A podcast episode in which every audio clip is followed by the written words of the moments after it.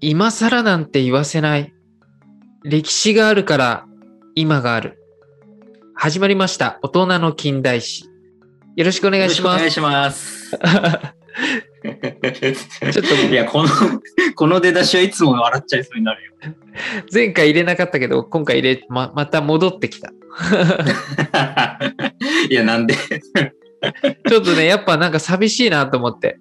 まあ、確かに急に始まりますで始まっちゃってるのもね。そうそうそうそう。まあ誰も期待してないんだけどね。まあ、それはいいや。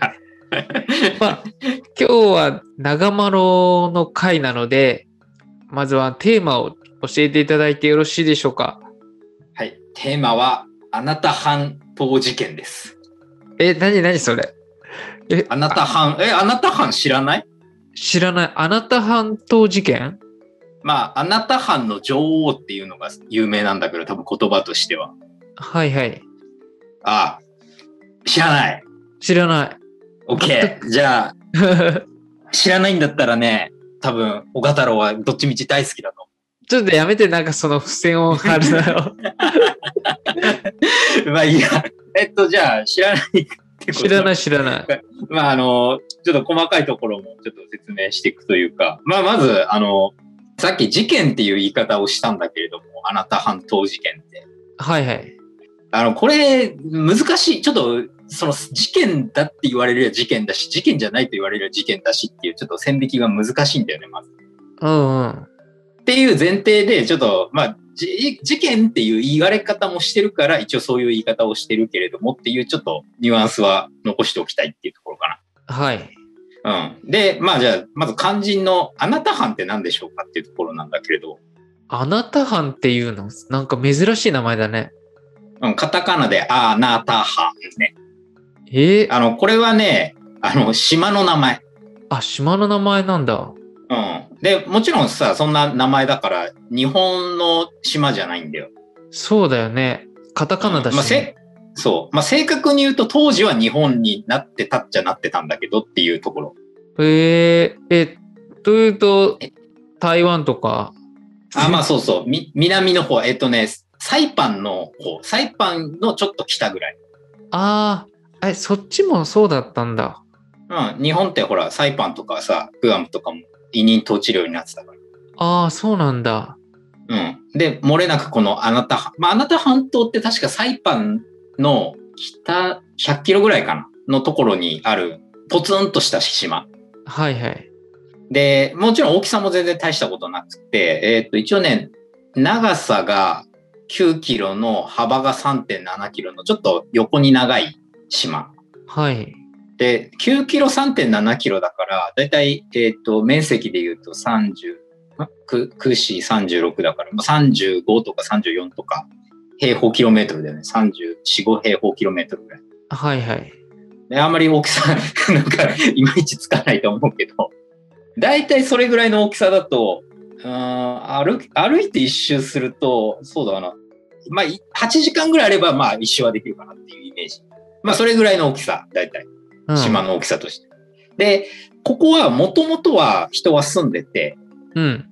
そこの原住民が住んでて、で、そこに、まあちょっとこの今回、まあ事件の、あのーキーマンってなる女性がいるんだけれども、はい。あのー比嘉和子さんっていう人なんだけれども、比嘉和子さん。うん。比嘉ってあの、なんか沖縄とかにいそうなあの比嘉さん。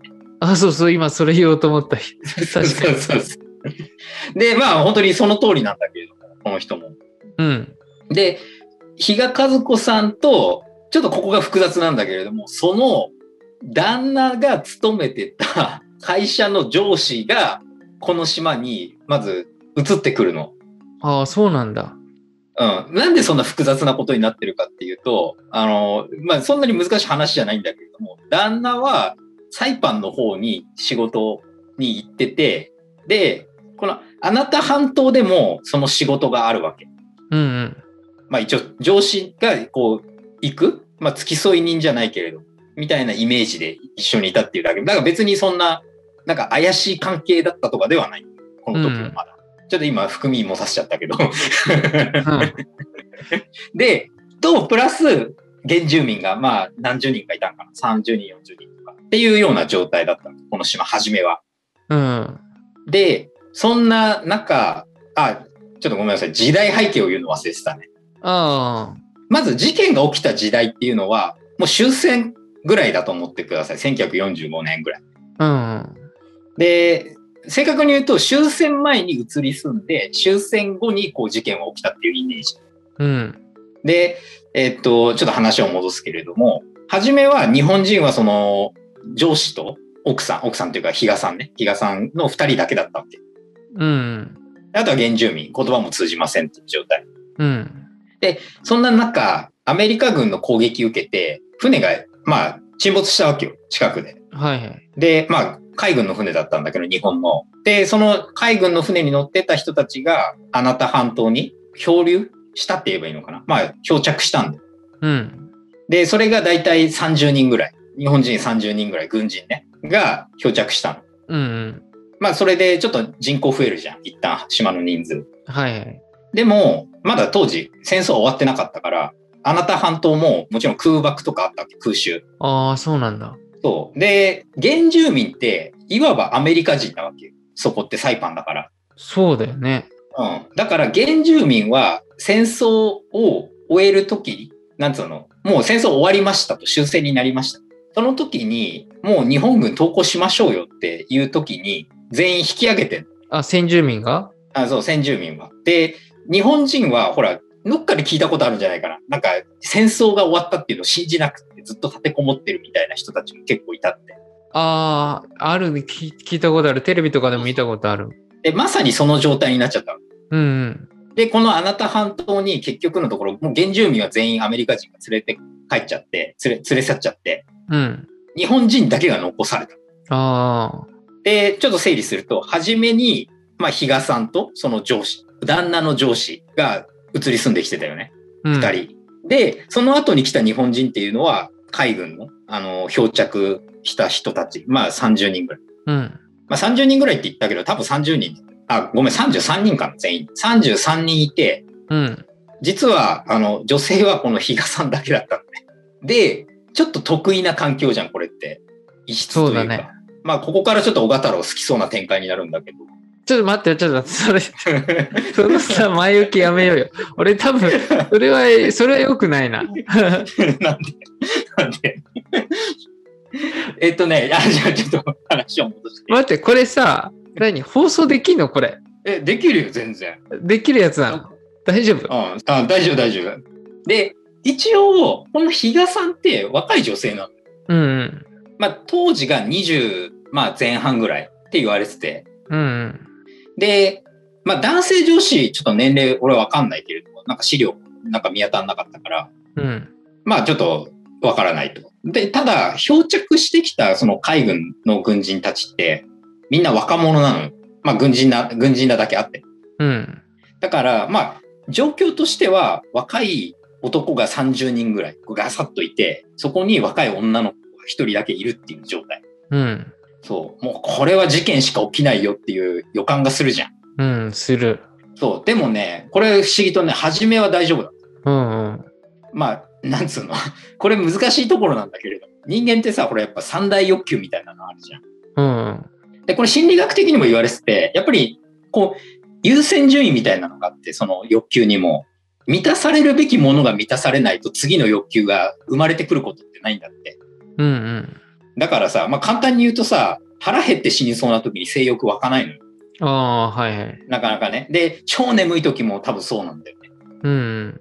で三大欲求って言ってるけど、やっぱりさ、その、まずさ、生きるために最低限のラインで言うとさ、食欲とかの部分になってくるわけじゃん。はいはい。で、戦時下っていうところもあったし、あの、漂着して別にさ、そこの島にさ、めちゃめちゃさ、なんつうの、馴染んでたような人たちでもないから、うんうん。自分たちが持ってたような食料とかで、初めは生活してたわけ。うんうん。で、ただそれもいつかそこを尽きちゃう。なんか不安、まあ戦争も、当時はさ、まだ戦争もやってるって思ってたから、もう心理的にもすごい不安だっていうところで、全然逆に何も起きなかったの、初めのうちって。はいはい。そう。ただ、だんだん慣れるんだよね、人間って環境に。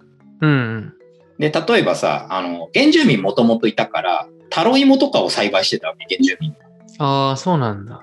あ、これ食べられる食料になるってなって、で、あとは例えばさ、ヤシガニとか、まあトカゲとかコウモリとかを食ってたらしいんだけれども、うん。そういうのをこう取って食べるっていうところまでこうできるようになってきたわけ。うん。で、そうするとさ、食欲が満たされるわけ。で、あれなんか、とりあえず食べるとかで死ぬことはないんだなっていうのが分かってきちゃうと、やっぱりこう今まで抑え込んでいた別の欲望っていうのがこう出てくるわけ。うん。で、まあ、その中で、さっきの状況下でね、あの、男30人、女1人みたいな状況が、やっぱりちょっとこう、事件を起こす引き金になってくるっていうね。うんうん。で、まあ、ちょっとここまで引っ張ったけど、事件としてはそんなに大した事件じゃないんだよね。はいはい。もともとこの比嘉さんって、あの、旦那さんいたんだけれど、うん。旦那さんサイパンに行って、もちろん、あの、戦争中だったからさ、もう生死不明になっちゃったわけ。うんうん。だからそんな状況だから、ね、近くにいた上司と結婚しちゃうんだよね。ああ、そうなんだ。そうそう。で、だから一応、体としては、夫婦と、あの、軍人っていう、軍人、残り軍人みたいな感じだったわけ。島の中は。うんうん。で、やっぱり、その食、食料が満たされてない時は、その秩序もすごく整ってたわけ。ああ、あれは人妻だ、手出しちゃいけないなとか、そんな感じだったのかな。うんうん。そう。ただ、やっぱり、欲望にはなかなか勝てないもので、食欲が満たされたら、今度性欲を満たすものがないってなって、というかもう、えないっていうか、一つしかないじゃん。その比嘉さんしかいないじゃん、満たすとしたら。うだ からん、全部そこに行っちゃうわけ、ね、結局のところ。えだから、これがちょっと難しいところなんだけども、あの、比嘉さんって若いのよ、とにかく。別うにん、見た目はさ、あの写真とかも撮ってるし、あの、見た目は当時の女性のその美的センスとかわかんないけど、まあ若いのよ、とにかく。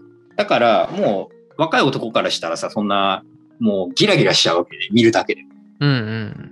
まあ割と豊満なボディしてたらし いし。ちょっと待って、ちょっと待って。なんかこれ、 これマジ、女性リスナー、あの、め激怒するよ、これ。まあいいや、じゃあちょっとはいはい話をして。まあやっぱりそんな状況だから、まず嫉妬とかそういうのが出てきちゃうんだよね。どうしても。うん。なんであいつだけ独り占めしてんだよ、みたいな。その、まあ、和子さんの、なんつうの、その島での旦那、だから上司。で、とはいえさ、やっぱ秩序を保とうっていう空気はまだあった。うん。だから、なんとかその、こう、倫理的な部分だよね、多分。もうで、なんとか成り立ってた部分はあったんだけど、ある日、ここからが事件の引き金になるんだけど、はいはい。アメリカ軍の、まあ、飛行機なのかなあの、が、墜落してるのが見つかるの。もちろんこれはあれね、今墜落したんじゃなくて、だいぶ前に多分落ちてて、で、うん。要は機体の残骸とか、その乗ってた、まあ、運んでたものだったりとかわかんないけれど、そういったものが散らばってたわけ。島で、島にさ、そんなもんがあったの。うん。で、その中で、要は拳銃が見つかるんだよ。ああ。まあ、壊れてたんだけど、直しちゃって、それを。うん。で、あとは機体、あの、飛行機の機体ってさ、すごい硬いじゃん、頑丈じゃん。うん。で、それ、その機体を使って、こう、ナイフを作るなんていう人も出てきたわけ。まあ、要は武器手に入れちゃうんだよね。今までさ、こう、理性でなんとか抑え込んでいたのは、要は、みんながこう、なんとか力関係が一緒で、武器もなんもない状態でフラットだったから、うん。なんとかしよう、なんとかしよう、なんとか保とうっていう意識があったんだけど、もう、あからさまに拳銃持ってるやつが出てきちゃうわけじゃん。はいはい。もう力関係変わるのよ、これで。で、まず、そう、拳銃を、まあ、直して持ったやつが2人いて、うん。で、その2人って、まず気に入らない仲間が1人いたのよ。はいはい。真っ先に殺すんだよね。あ、仲間、あ軍人同士であ、そうそうそうそう。なんか、30人の中でさ、まあ、2人ピストル手に入れるじゃん。うん。で、残りの28人の誰だかわからないけど、ちょっとこいつ気に入らねえなってやつがいたわけ。うん。で、殺すの。もちろん事故に見せかけて。ええで、そこから、やっぱり、もう秩序が乱れるのよ。だって、うん。えもしかしたら自分も殺されるかもしれない従わなきゃいけないっていうもう思いになるじゃん残りの拳銃持ってない奴らからしたら。はいはい。で拳銃持ってる奴ら持ってる2人からしたらあもう俺王様だみたいうん。な感じであじゃあ王様何してもいいんでしょみたいなじゃあ比嘉さん犯しちゃおうみたいなそんな感じいや。そうはいまあなんか人間のこの醜さなんだけれど本当に武器を持ったらなんか大将になっちゃうみたいな。はいはい。でまあ、ここからちょっともうサクサクいくけど、そんな感じで醜い争いが続くんだよもちろんさ、拳銃持てた二人って、常にこの拳銃持ててるわけじゃないから、不意はい打たれて殺されちゃったりするの、結局。うん、はいはい。まあ、どういう理由で殺されちゃったかっていうのも、ちゃんとはっきりはしてないんだけれども、うん。あの、まあ、殺されちゃって、拳銃が結局こう、例えば A が持ってた拳銃が B に移って、B が持ってたのが B 殺されて C に移ってみたいな、そういう状況になってくるわけ。っていう、なんかもう、女一人をめぐるサバイバルゲームみたくなっちゃったわけね。島の中が。はいはい。で、そこで、でもやっぱりさ、こう、何人殺されたのかなまあ、10人ぐらい死んだのかなざっくりと。その、最初に結婚してた上司はどうなったあ、殺された。あ、殺されたのと言われてる。そう。もうなんかそこもうやむやになってるというか、曖昧なんだよね。この比嘉さんは殺されたって言ってるんかな、確か。はいはい。あそうそう。で、あ今比嘉さんが言ったっていう話言っちゃったから、ちょっとこの先の話なんだけど、比嘉さん自体、ちょっと身の危険を感じてきた、だんだん。はいはい。あ別にあれで男にこう手出される身の危険っていうのは常にあったのえでも実際出されてたんでしょそうそう、実際出されてたわけだし。で、ただ、やっぱりさ、10人ぐらいこう男同士で殺し合いが始まってさ、でやっぱり冷静なやつっているわけよ、その中に。な中に残りの20人ぐらい。はいはい。いや、このままじゃうちら全滅だよ、みたいな。じゃあなんでうちらこんな殺し合いになっちゃってんのっていう元を正すと、あいつじゃん、みたいな。比嘉さんじゃん、みたいな。っていう、なんかちょっとむちゃくちゃな結論になってくるわけ。はいはい。で、殺そうぜって、比嘉さん。みたいな話になるの。うわ、なんか、すごい話だ。ね、もう本当に人間のこう醜さがぎゅもうぎゅっと濃縮されてる話なんだけど。はいはい。で、でもやっぱり20人の中にさ、まあ、単純に日傘に好意を寄せてる人もいるし、手出してなくても。やっぱそんな得意な状況だからさ、あの、私は見てるだけでもみたいな感じの人もいるわけじゃん。はいはい。で、やっぱりそういう、なんかもう乱れ切った秩序が許せないっていう人もいただろうし。だから、一人が、あの、密告すんのよ、日傘に。その、誰だかわからないけど。うんうん。あなたは殺されそうですよ。っていうことを言うわけ。で、比嘉さんは逃げるの。それを聞いて。うん。で、ただ、あの、ちょっとこれ話前後しちゃうんだけど、もともとさ、ここの島ってさ、戦争終わって、ただ取り残されちゃった人たちじゃん。うんうん。で、アメリカ軍は所在を知ってんの。ここに日本人いますっていうの。はいはい。で、日本人はし、あ、日本人っていうか、日本は知らないわけ。うん、知ってたら迎えに来るじゃん。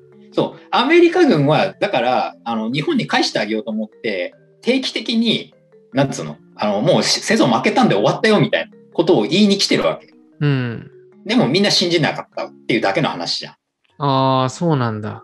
そう。だから、あの、比嘉さんはそれを、あの、利用して、アメリカ軍が来るわけじゃん。近くまで。はいはい。そこで、旗振って、助けてって、SOS 出して、アメリカ軍に助けてもらう。ああ、そうなんだ。そう。で、比嘉さんは無事に逃げられる。ええあ、で、まあ一応この事件はここまでなんだけれども、うん。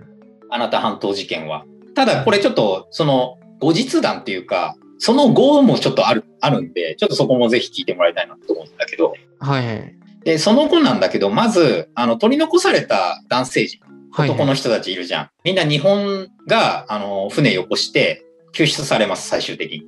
で、結局、人数が何人だったかな ?20 人ぐらいになっちゃったんだよね。だからさっき言った、あの、10人ぐらい死んじゃったっていう話したと思うけど。うん。だから、10人ぐらい、もう本当その環境的要因で死んだ人も多分いるけど、うん。サバイバルで殺されちゃったんだよね。なんかそういう映画見たことあるけどさ、本当にあるんだね。そうそうそう。で、まあ、男の人人たちはそういう状況。もう、とりあえずなんとか生き残った人は帰れたっていう。で、たださ、なかなか人にも話せないんだよね。おそらくその島での内容って。うん。ね、仲間同士でってね。そう。で、なんならだって自分が殺した人間かもしれないし。うん。わかんないよ。あの、殺される側の人間だったかもしれないし、まあ、どんどん状況はわからないけど、なかなかだからその人たちのこうコメントっていうのはあんまりなくって、うん。結構残ってるのは、その、比嘉さんの方のコメントはい。は結構残ってて、で、実際この比嘉さんっていうのは結構その後もちょっと波乱万丈の人生を送るんだけど、まず、比嘉さん、旦那いたじゃん。うん。旦那いたんだけど、実は生きてました。ああ、そうなんだ。そう。ただこれ戦争あるあるで、旦那結婚しちゃってんだよね。ああ、そうなの。あ、もう、そうそう、もちろん奥さん死んじゃってるって思ってるから。うん。だから、あの、結局、比嘉さんは旦那とこう、よりを戻すことは諦めるわうん。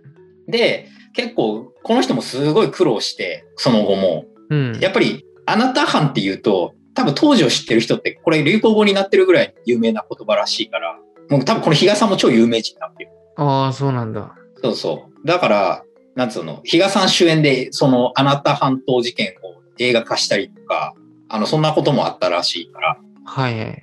で、そういうところでこう、お金稼いで頑張ってこうっていうところで、あの、頑張ってたんだけれども、まあなかなかね、結構中傷というのは、今の世の中も結構バッシングって多いけど、はいはい。そうお前のせいで人が殺されたんだみたいな感じのことを言う人が結構いて、なんかすごくそういう中傷に悩まされたっていう人生になっちゃったっていう。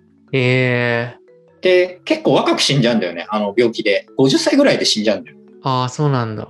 うん。ただ、まあ、あの、唯一、ちょっとこう、ほっこりするというのは、この人再婚できてんだよ。ああ、そうなんだ。うん。あ全然、その元の旦那じゃないよ。あの全然違う人見つけて、再婚はできてて、一応まあ、それなりに、こう、幸せな家庭は、最後は持てたのかなっていう。はいはい。そう。っていう、まあ、比嘉さんに関しては、そんな感じ。あなた半島にあれどんぐらいいたのあ、年数、5年ぐらい。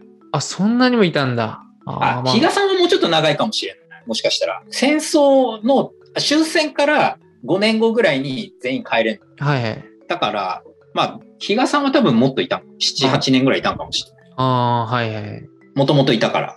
うんうん。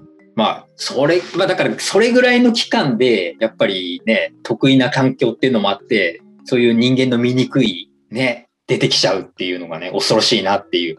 なんかあの戦争って特にあの女性とかあと小さい子供もそうだけど、弱いなんか立場の人が結構ひどい目に遭ってるよね。うん。本当まになあ、んか、まずはやっぱりそう搾取される対象っていうのが必ずいてさはい。